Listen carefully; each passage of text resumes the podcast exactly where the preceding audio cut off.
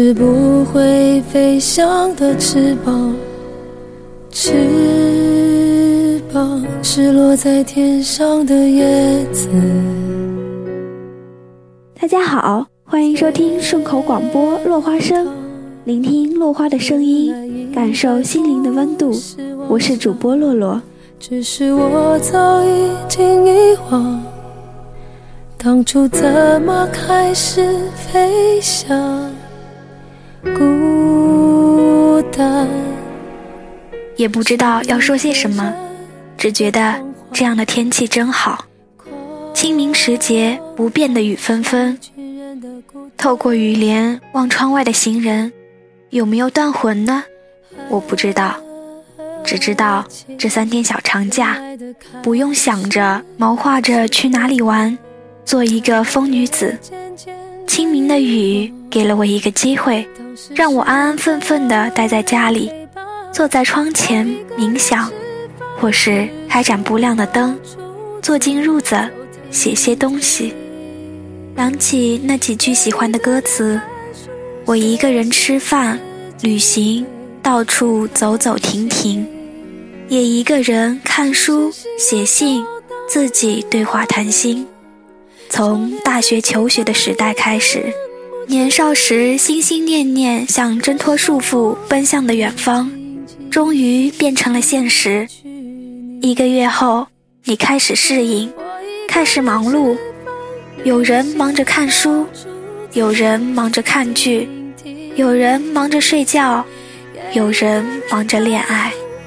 即使不全都有意义，但至少有事情干，才会觉得还挺安稳。当你选择一个夜，站在这个繁华城市的天桥上，看着那些恢宏的建筑亮起的璀璨的霓虹。你突然激动，真美呀！这是我向往的生活，这是我想拥有的东西。而你心中那根尘封着的弦，只有踏上那片土地时才会被拨动。你想对自己说的话，也只有在那片土地上才能听得清晰。你终于找到感觉对话谈心了。像十八岁前还没有离开这片土地的自己。南方周末的订阅号，其中一期说：“五城和五乡，是我们生命中最重要的距离，也是最深刻的落差。”某一位投稿读者这样评价他的五城上海：外滩观光平台上的一滩水，把黄浦江对面陆家嘴的摩登高楼映入其中。建筑了一个唯美的大上海梦境，有多少外乡青年为寻这层梦境而来？我就是其中之一。一个城市能让人产生并安放梦想，便值得留下。他的家乡在江西省龙南县武当镇横岗村，他心中的五乡是这样的。只有在春节，我所熟悉的家乡才会回归到它原来的样子；也只有在春节，乡村断裂的人文生态链才得以短暂的愈合。就像画面中，青山远黛，成双素果，乡野舞龙，似乎什么都没有改变，浓郁的乡土气息还是记忆中的样子，总是在异乡勾起我浓烈的乡愁。这让我想起李白，只要稍识文墨的中国人，大概没有不会背李白“床前明月光，疑是地上霜。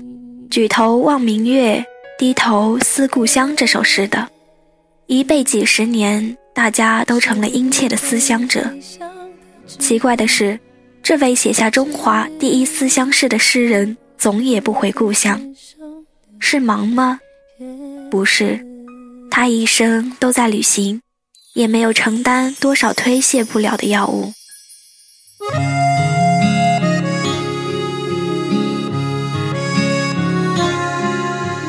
披星戴月的奔波，只为一扇窗。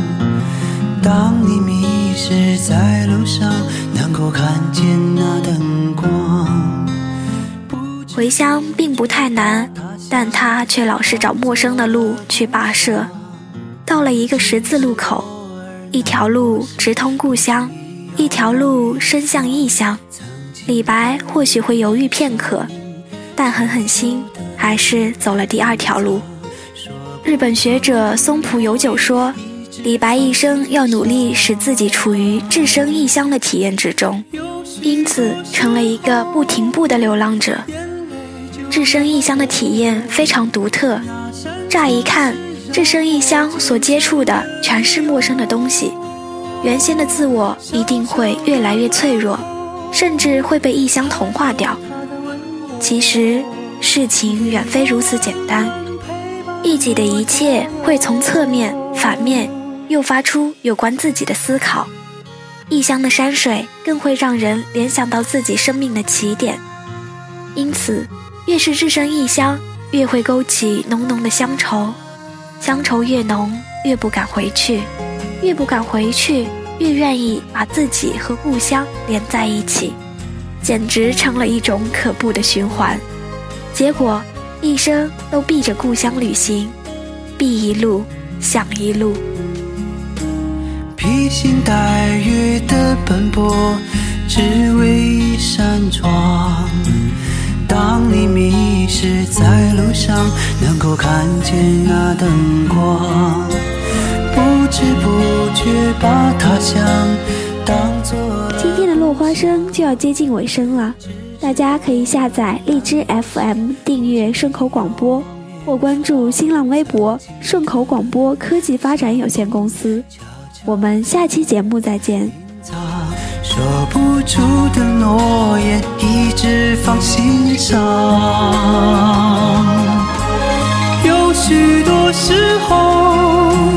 眼泪就要流，那扇窗是让我坚强的理由。小小的门口，还有他的温柔，给